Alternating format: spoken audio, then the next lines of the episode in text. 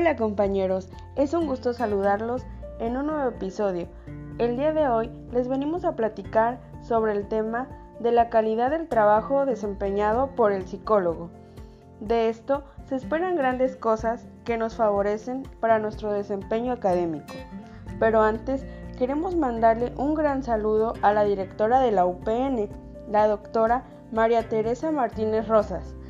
Y claro, a los profesores académicos, que son un excelente equipo, ya que día con día se esfuerzan y dan lo mejor de sí. Sin más por mencionar, pónganse cómodos, agarren su botana y arrancamos. Disfrútenlo.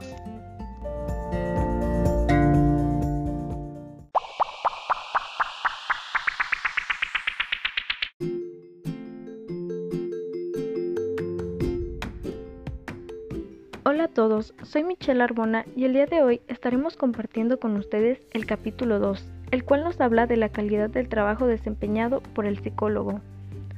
Competencia y honestidad del psicólogo. Artículo 1. Los servicios que presta el psicólogo y la enseñanza y la investigación que se realiza se basan necesariamente en un cuerpo de conocimientos válido y confiable, sustentado en la investigación científica, por lo que el trabajo que desempeña debe corresponder directamente con la educación, formación, experiencia supervisada o experiencia profesional que haya recibido formalmente. Artículo 2. En el caso de servicios, enseñanza o investigación en áreas nuevas o que entrañen técnicas nuevas, el psicólogo podrá desempeñarse en estas solo después de haber acreditado los estudios, recibido la formación y la supervisión y o consultado a las personas competentes en aquellas áreas o técnicas. Artículo 3. En áreas emergentes en las que no existan todavía normas generalmente reconocidas para la formación, no obstante, el psicólogo tomará las medidas razonables para asegurar la calidad de su trabajo y proteger de daño a pacientes, clientes, organizaciones, comunidades, estudiantes, participantes en investigaciones y otros. Artículo 4. El psicólogo se mantiene razonablemente actualizado acerca de la formación científica profesional actual en su campo de actividad y realiza esfuerzos continuos para mantener su competencia y pericia en las habilidades que emplea. Recibe la educación, formación, supervisión y consulta adecuadas. Artículo 5. El psicólogo no hace declaraciones públicas que sean falsas, engañosas, que se presten a malentendidos o fraudulentas, ya que porque se traten de aseveraciones directas, enunciados queden la impresión o sugieran omisiones. Como ejemplos, y no como limitantes de esta norma, el psicólogo no hace declaraciones falsas o engañosas respecto a su formación, experiencia o competencia, sus grados académicos, sus credenciales, sus afiliaciones institucionales o asociaciones, sus servicios, la base clínica o científica, o resultados o nivel de éxito de sus servicios, su remuneración, sus publicaciones o hallazgos de, de investigación. Artículo 6. El psicólogo presenta como cualificaciones o credenciales de su trabajo psicológico solo los grados que hayan obtenido de una institución educativa acreditada. El psicólogo no cede el nombre a la firma a quien carezca de título para ejercer la psicología y no encubre actividades engañosas. Artículo 7. Cuando el psicólogo de consejo o comentarios por medio de conferencias públicas, demostraciones, programas de radio o televisión, cintas pregrabadas, artículos impresos, material por correo, internet u otros medios, toma las precauciones razonables para asegurar que, número uno, las declaraciones estén basadas en la literatura y práctica psicológica apropiada. Y número dos, las declaraciones sean por lo demás conscientes con este código ético del psicólogo.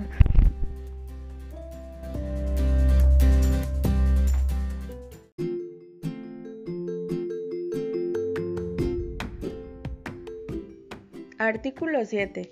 Cuando el psicólogo de consejo o comentarios por medio de conferencias públicas, demostraciones, programas de radio o televisión, cintas pregrabadas, artículos impresos, material por correo, internet u otros medios. Toma las precauciones razonables para asegurar que las declaraciones estén basadas en la literatura y práctica psicológica apropiada 2. las declaraciones sean por los demás consistentes con este código ético del psicólogo. Artículo 8.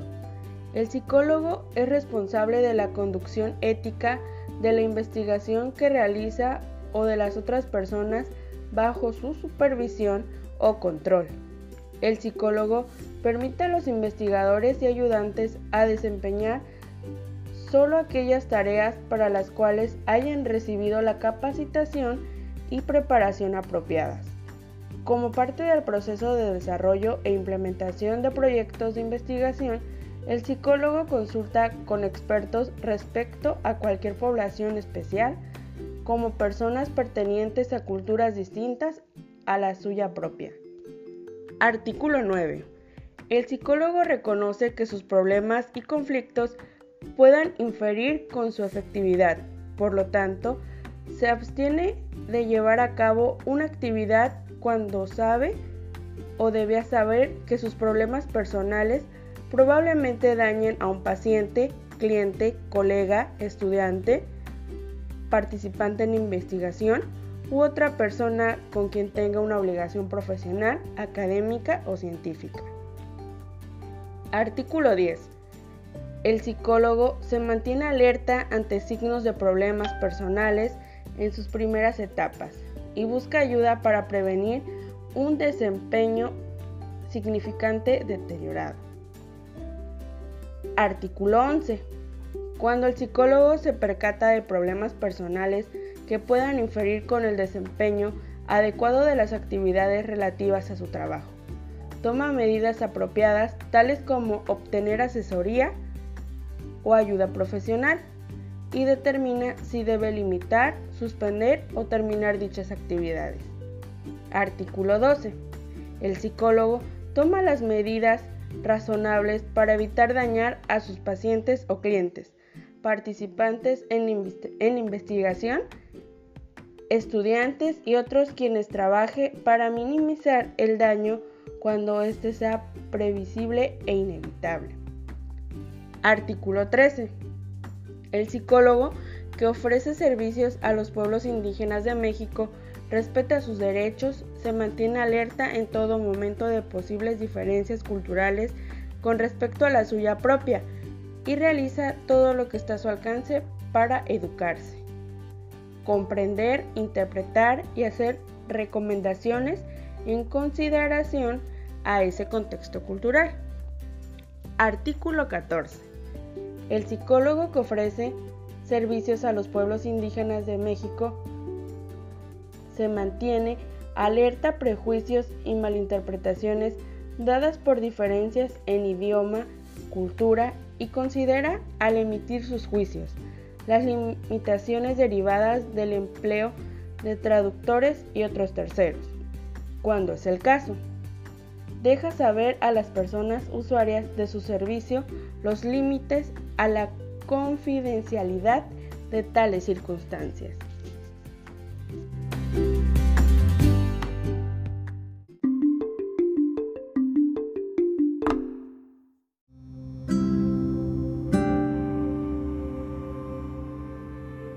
compañeros, yo les voy a hablar sobre la calidad de la valoración y o evaluación psicológica.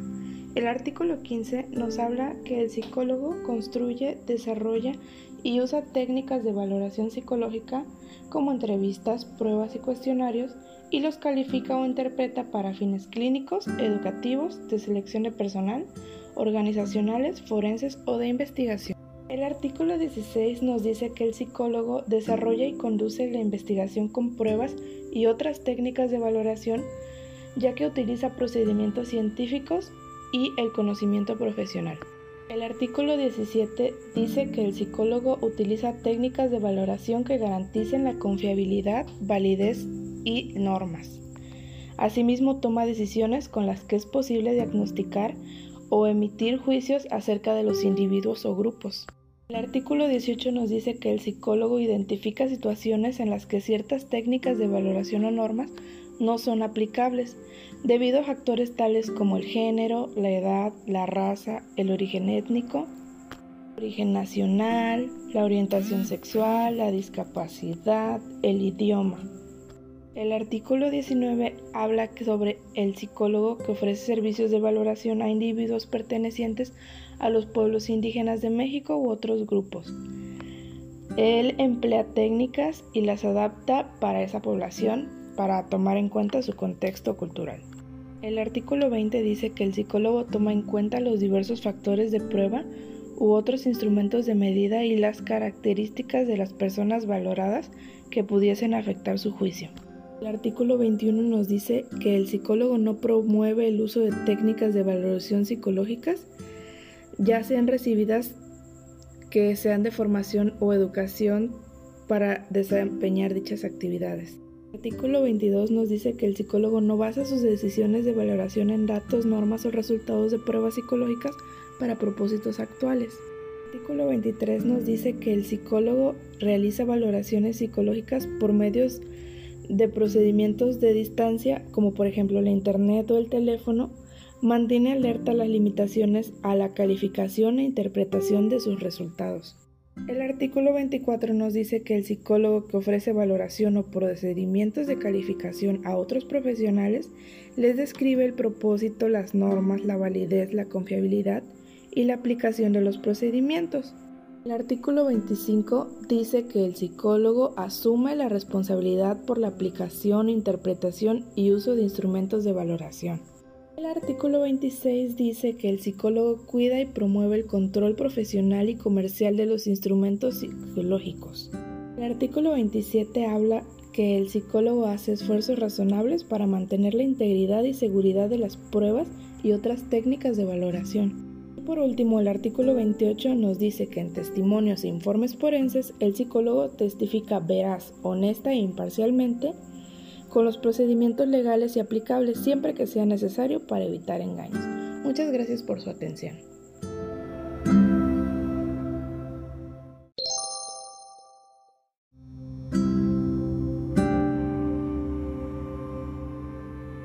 Hola compañeros, un cordial saludo. El día de hoy les vengo a platicar sobre la calidad de las intervenciones psicológicas. El artículo 29 nos habla que al realizar intervenciones o asesorías nos basamos en la investigación de datos acerca de la efectividad y eficiencia de las técnicas que utilizaremos. El artículo 30. Efectuaremos solamente las intervenciones para las cuales posee la educación, formación o experiencia supervisada. Artículo 31. Basamos conclusiones, recomendaciones e intervenciones en resultados confiables y válidos en investigación que ya han sido probadas. Artículo 32.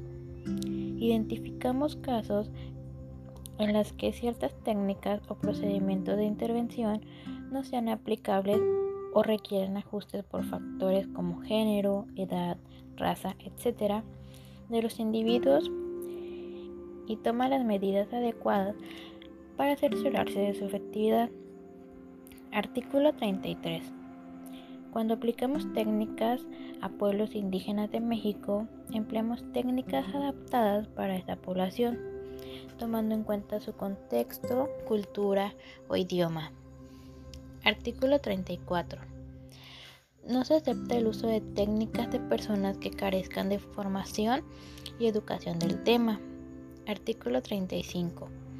Cuando usamos técnicas de intervención a distancia, ya sea por medio de internet o por teléfono, nos cercioramos de prescindir de señales auditivas, como por ejemplo la amplitud de la voz, extensiones del discurso, tartamudeo o vacilación al hablar, y trabajar solamente con señales textuales. Artículo 36. Nos mantenemos alerta de proteger a los participantes de daños o incomodidad de peligro físico o psicológico que nuestro procedimiento pueda generar.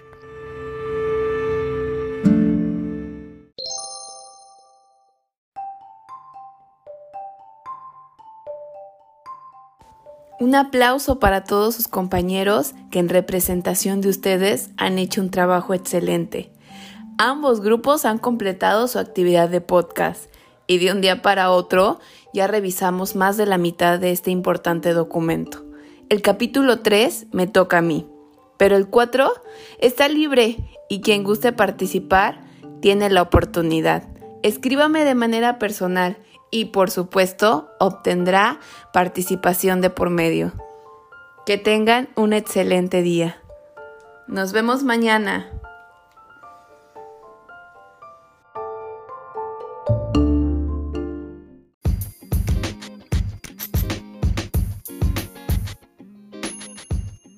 Compañeros, buen día. Mi nombre es Keila Yamilet y en esta ocasión me encuentro con mi compañero Gilberto. Estaremos hablando sobre la calidad de la enseñanza, supervisión e investigación. En el artículo 37, el psicólogo es el responsable de los programas de formación y entretenimiento, de diseñar de manera competente y misma de reunir los requisitos de la licencia, títulos, grados, etc.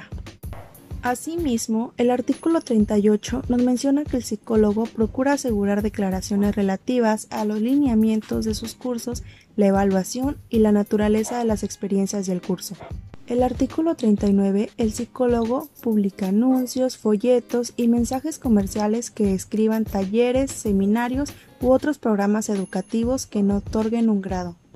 El artículo 40 cuando enseña o forma, el psicólogo ayuda a sus discípulos a adquirir conocimientos, habilidades, actitudes que garanticen su buen desempeño profesional futuro. Artículo 41. Cuando forma, el psicólogo presenta la información de manera precisa, reconoce el poder que ejerce sobre estudiantes y por lo tanto se esfuerza por evitar conductas que los humillen o devalúen. Artículo 42. El psicólogo no enseña el uso de técnicas o procedimiento que quieran, licencia, certificación, pero no limitado a técnicas de valoración, hipnosis, retroinformación biológica o procedimientos de intervención terapéutica o preventiva. Ahora, mi compañero Gilberto nos hablará sobre el artículo 43.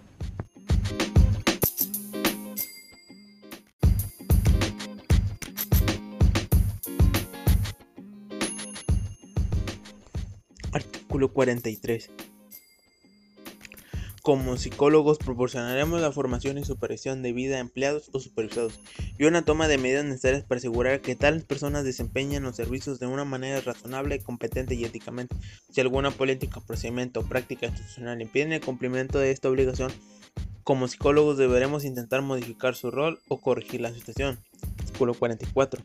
Como psicólogos enseñaremos, formaremos y entrenaremos a nuestros discípulos a comportarse de manera ética y ajustarse a este código ético. Artículo 45. Como psicólogos evaluaremos a los y a las estudiantes y supervisados con base en su desempeño real en cuanto a los requisitos establecidos y relevantes del programa y estableceremos un proceso adecuado de retroalimentación a estudiantes y alumnos en supervisión, como psicólogos delegaremos en empleados, supervisados y ayudantes de investigación solo aquellas responsabilidades que se espere que desempeñen competentemente con base en su educación, formación o experiencia, ya sea de una manera independiente o de un nivel de supervisión. Artículo 46. Como psicólogos no podemos participar en actividades en las que parezca probablemente que otros vayan a usar indebidamente habilidades, datos o resultados a menos que dispongamos de mecanismos correctivos. Si llegase el caso de tener conocimiento del uso indebido o la representación falsa de algún trabajo, tomaremos las medidas necesarias para corregirlo o minimizar ese uso indebido o representación falsa. Artículo 47. Planearemos y conduciremos investigación de manera consistente con leyes federales y estatales y regulaciones, así como las normas profesionales que gobiernan la conducción de una investigación y particularmente con aquellas normas que regulen la investigación con participantes humanos y sujetos animales. Artículo 48. Como psicólogos diseñaremos y conduciremos la investigación e informaremos sobre esta, de acuerdo con las normas reconocidas de la competencia científica e investigación ética.